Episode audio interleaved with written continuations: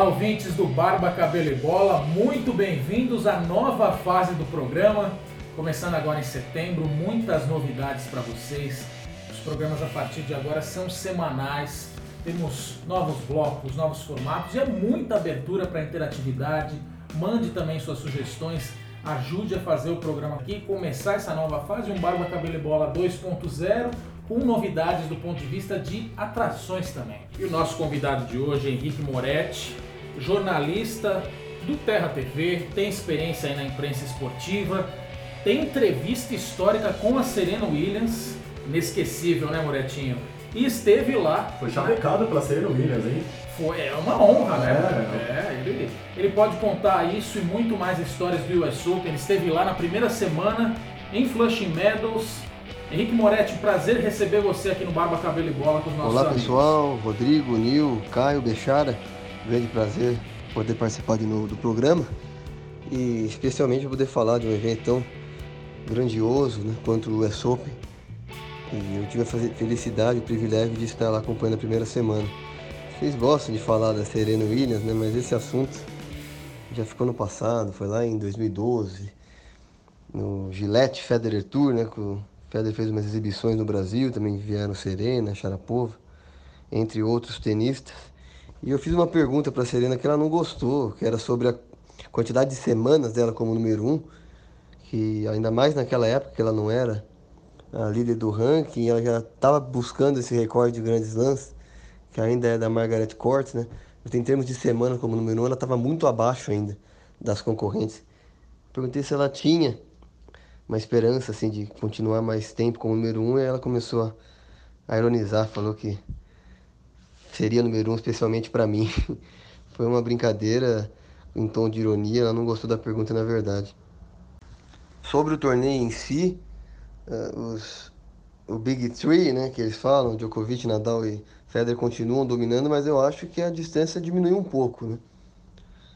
É, foram dois semifinalistas de 23 anos, o Berrettini e o Medvedev, já mostra uma, uma renovação e, e na final o Medvedev deu muito trabalho para o Nadal, né? Aquele quinto set parece que o Nadal estava até mais cansado que o, que o russo. Apesar de o Medvedev ter feito uma campanha mais dura e um verão muito atribulado com muitos jogos, foram mais de 20 jogos no espaço de pouco mais de 30 dias. Mas o fato de ele ter levado o jogo para o quinto set com chances reais de vitória, é, diz, diz alguma coisa, né? Quer dizer que esse pessoal mais novo está chegando e o russo, principalmente pela força dele mental, né? E resistência física, é um dos grandes concorrentes aí, quem sabe no ano que vem ganhar o primeiro grande slam da nova geração. Eu acho que seria interessante, né, por ter essa renovação. Netinho, a gente já vivendo aí o clima pós término do, do US Open, né? E a gente está gravando aí para a semana seguinte, já com a informação do campeão no programa. Então a gente vai falar um pouco da sua estada lá. Legal falar um pouco dos serviços. Primeiramente assim, Moretinho, você ficou hospedado ali em que região de Nova York? Como que é a logística para chegar lá com o metrô, com o transporte público? Conta um pouquinho mais da sua experiência, além do tênis, que é a nossa grande paixão, também sobre a Big Apple. E seja mais humilde, viu, Moretti? Que a gente sabe que você ficou no mesmo hotel do Kobe Bryant lá, que ficou assistindo lá, tudo. A gente sabe, mas finge que você é mais humilde aí, viu, cara? Sobre a logística em Nova York, a gente sabe que em Manhattan é muito caro, né? especialmente com o dólar aí acima de 4. Tá muito caro viajar para lá. Para quem quer ver realmente o torneio, a melhor dica seria ficar no distrito de Queens, né, que é onde fica Flushing Meadows e o complexo do US Open e possivelmente o primeiro, a primeira estação ali de metrô fora de Manhattan em sentido Queens, que aí você está perto ali da, da Big Apple também e o trajeto pro é, pro para Flushing Meadows pela linha Lilás deles, a linha 7 é muito fácil, né? Cerca de meia hora você já chega lá. Eu acabei indo quatro dias para o torneio. Uma dica interessante é ir no qualifying, né? Na semana anterior ao torneio, ocorrem os jogos do qualificatório, tem vários tenistas de ponta jogando, e o melhor é que a entrada é free, né? Então, além de você ter acesso a esses jogos do qualifying, que geralmente são em quadras menores, você consegue ver o jogo como eu gosto de falar, da grade, né? Quer dizer, ali do lado mesmo, a cerca de 5 metros, do 10 metros do jogo, da quadra. É, então, vale muito a pena e, além disso, os, os tops já estão no torneio se, se preparando, né? Então, eles, eles treinam na quadra Arthur Ashe, que é a principal, treinam na Armstrong, treinam na Grandstand.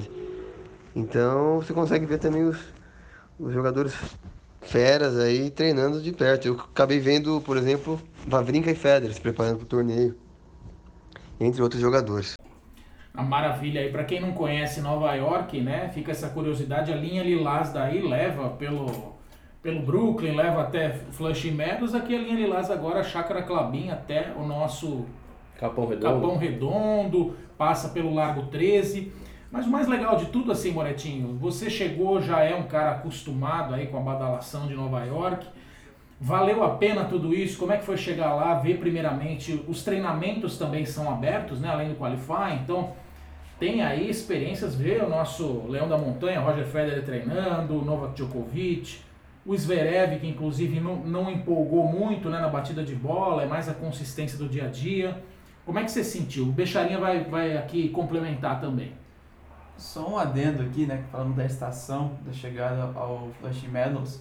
Quando você chega na estação, à direita é o Billie Jean King, né, o, o parque de tênis, e se você virar à sua esquerda, tem o estádio do New York Mets, o maior carisma do beisebol em, Nova York. Um lado tá? deixa aqui, né? Só, só esse adendo para o fã de esporte, que o beisebol também é maravilhoso. É isso aí, Moretinho. Conta um pouco pra gente então, aí além do, do beisebol que você não pôde acompanhar nessa semana, conta um pouco disso, da experiência com os treinamentos, a empolgação ali de estar lado a lado com os nossos grandes ídolos. Para acompanhar os treinos, o mais interessante mesmo é na semana do qualificatório. Porque, em primeiro lugar, não começou o torneio ainda, né? então os treinos são realmente mais fortes.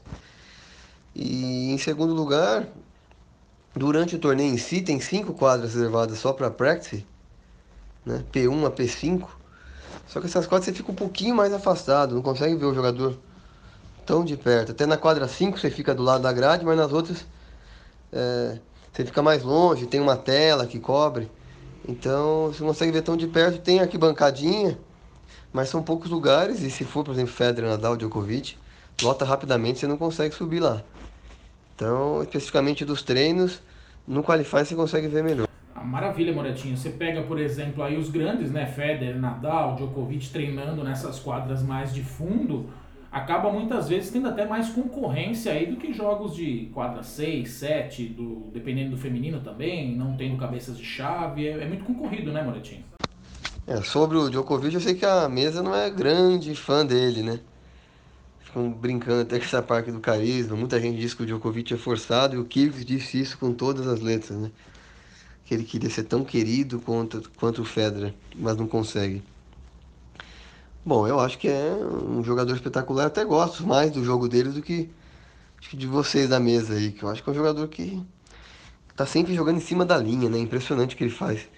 Principalmente no backhand, a mudança de direção, cruzada paralela, é coisa de outro nível.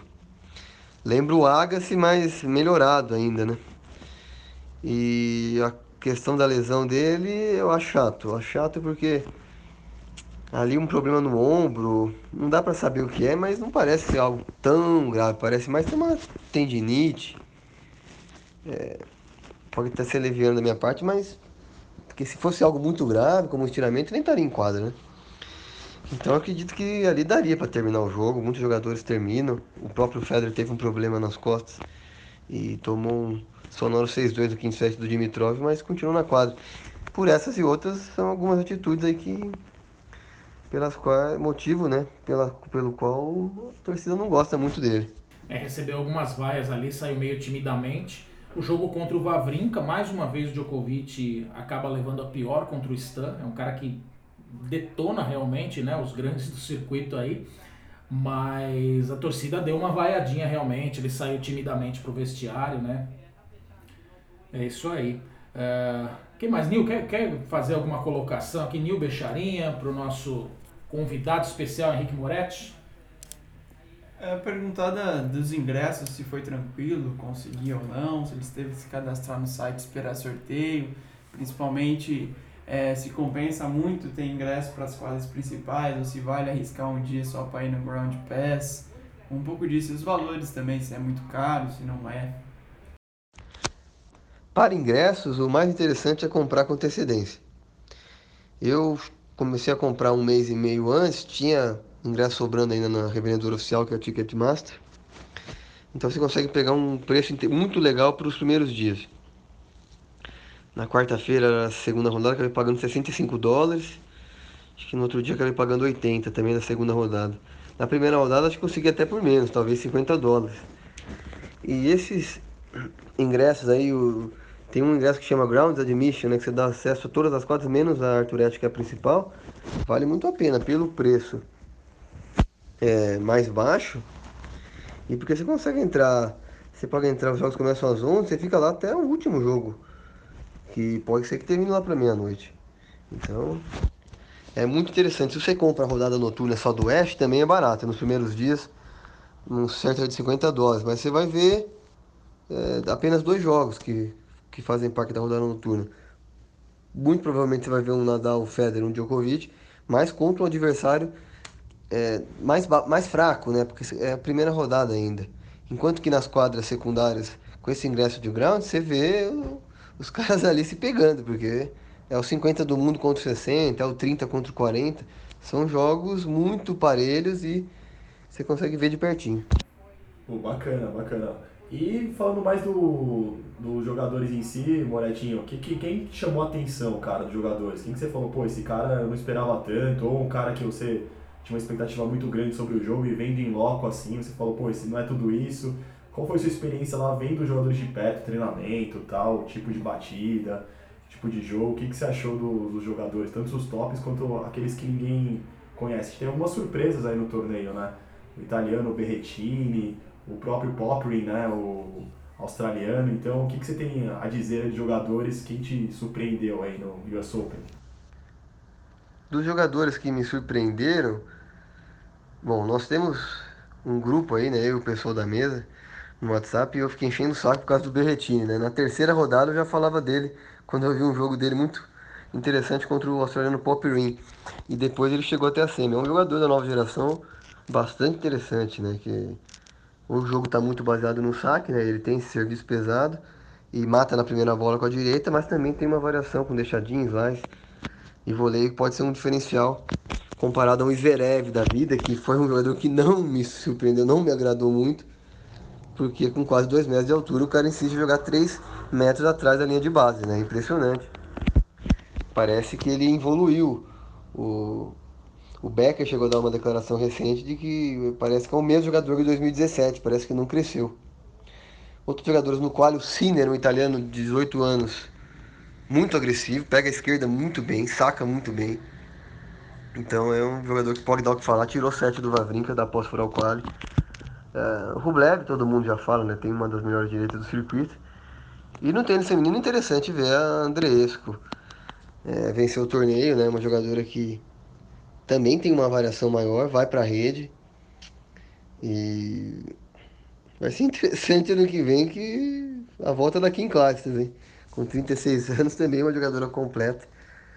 Parece que ela tá vendo que tem um vácuo aí, né? Com tenistas jovens ganhando, como Osaka, Andresco, a Serena não está conseguindo mais se impor nas finais.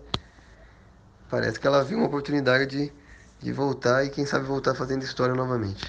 E tem uma história legal da Tal, e tem uma história legal da Towson, né, que ela pelos padrões, ela atende os padrões assim de uma atleta, né, e tanto ela, ela até que perdeu patrocínios, né, por ter uns quilinhos a mais aí, né, e isso ela motivou ela a continuar no tênis e até conseguir resultados interessantes, né, um jogo mais agressivo, né, naquele jogo baseliner, né? Então ela, ela costuma bater mais forte, saca bem, então... Mas é uma, uma nota interessante aí que ela, por ser, por ter um, um porte físico mais avantajado, ela não tinha patrocínio da, da Federação Americana, né? Em detrimento de outras jogadoras. É, Nil, muita gente tirava sarro da Townsend aí, das gordinhas, mas também é uma outra jogadora muito diferente, né? Que faz saque voleio no tênis feminino, isso é muito raro hoje em dia. É, lembra aí grandes jogadores como. Mal comparando, né? Mas é um estilo da Navratilova. E foi patrocínio, eu achei muito legal também que eu vi o jogo do Schwartzman contra o tênis Sandgren. Sandgren também pelo menos ali de longe, me pareceu que não tinha patrocínio. Um, ou, ou aquela, aqueles shorts lá que o jogador parece que compra, né? Tem uma marca ali, mas parece que o cara adquiriu na loja. E além disso, os jogos dos americanos geralmente lotam, né? Mas esse jogo do, do Sandgren estava vazio é, na grande stand. É um jogador que não, não tem apelo, acho que principalmente depois da, da, daquilo que aconteceu no passado, né? Fez uma boa campanha no Australian Open e descobriram lá que ele tinha tweets antigos defendendo aí é, comentários, não sei, homofóbicos e extremamente é, deselegantes e extremistas, né? Até a Serena Williams chegou a criticá-lo, então parece que é, a torcida também não gosta dele, possivelmente por causa disso. O jogo, o jogo tava vazio e era com o Schwartzman, né? Um grande jogador que até deu certo trabalho ao Nadal. É, tinha mais argentino que americano naquele jogo, né?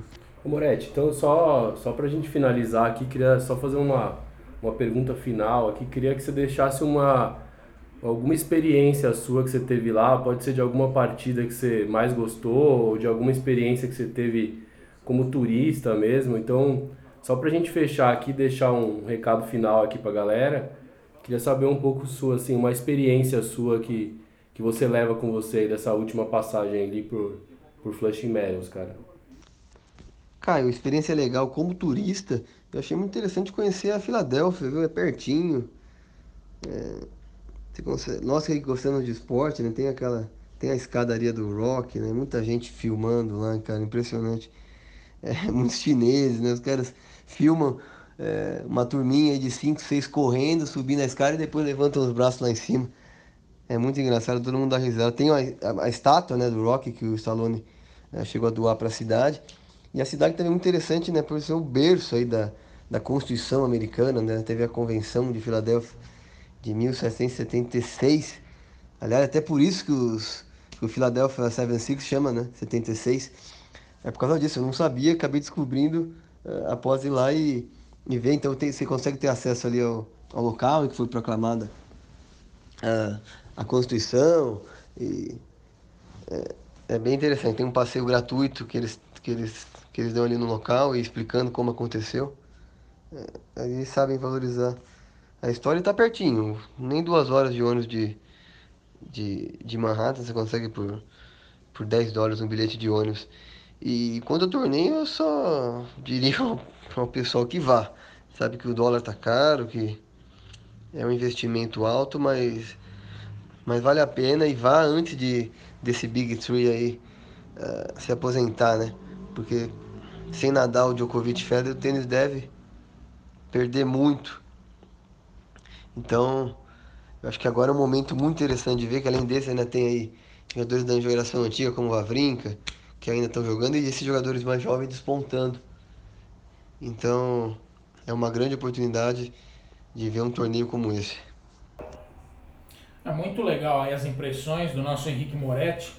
É, é muito interessante frisar também que Nova York, muitos dos jogadores alguns até reclamam porque a torcida é mais barulhenta, tudo isso, mas Nova York tem essa essa pecha aí de, de ser um centro do mundo, né? Reúne todo mundo com mais facilidade. Você tem pessoas de todo o mundo ali reunidas nos Estados Unidos, isso traz mesmo do, dos, de todos os slams, com certeza acaba sendo o mais barulhento, mais no ponto de vista de espetáculo mesmo, porque é isso, a gente está acostumado aqui a falar dos esportes americanos e não é diferente com o tênis nos Estados Unidos. E para fechar também, o um agradecimento é legal, é, é uma dica para os fãs de tênis e para os tenistas amadores, né? O nosso Henrique Moretti é um jogador de segunda classe aqui da Federação Paulista de Tênis. Um monstro, né? É um monstro. Primeira joga... classe, primeira. Ele já está na primeira, Becharinha aqui é parceira de, de treinos com ele.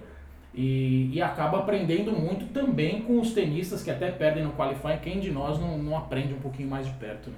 E o Nil falou uma coisa aqui que se explica muita coisa, né? A Towson não estava recebendo patrocínio por causa que estava um pouco acima do peso. É por isso que a gente também não recebe, cara. Porque eu acho que a gente tem que participar desse manifesto aí da Towson, porque a gente não está sendo patrocinado porque a gente está acima do peso, cara. Eu acho que isso é, é realmente a gente precisa entrar nessa, nesse movimento. Vamos criar uma hashtag aí, cara, pra patrocina nós. Patrocina os gordinhos aí, né, é. cara? Vamos primeiro voltar a jogar, né, cara? O você está prejudicando um pouco. Mas é, é isso aí. Vamos fazer o nosso agradecimento aí então. E deixar claro, a gente vai postar no nosso Instagram também, nosso Henrique Moretti, com, entre outros jogadores aí, o Deminaur, o australiano, que parou no Dimitrov, mas fez um belo torneio. Valeu, Moretinho, pela presença. Muito importante aí sua participação e a dica aos nossos ouvintes. Bom, pessoal, é isso aí. Agradeço muito pela participação, poder contar um pouco dessa experiência incrível que tive em Nova York. E quem sabe ano que vem tem mais um torneiozinho aí pra gente contar a história, né? O Bechara aí dessa mesa já foi para o Wimbledon. Quem sabe também é, é um grande sonho da. Deve ser muito interessante né, ver o torneio mais clássico do tênis. Valeu então, pessoal. Agradeço muito novamente. Um grande abraço. Rodrigo, Caio, Nil e Bechara. Contem sempre comigo. E melhoras aí pro tricolor do Bechara que a coisa tá feia, hein? Um grande abraço. É isso aí, Moretinho. O nosso tricola de soberano já há muito tempo não tem mais nada, né? Mas os soberanos aí do tênis seguem firmes, o trio de ferro, Nadal, Djokovic, Federer. E, e é isso, valeu. Muito bom aí que você pôde estar ao lado deles mais uma vez. É isso, né, gente? Obrigadão, Moretti. Até a próxima. Até a próxima participação.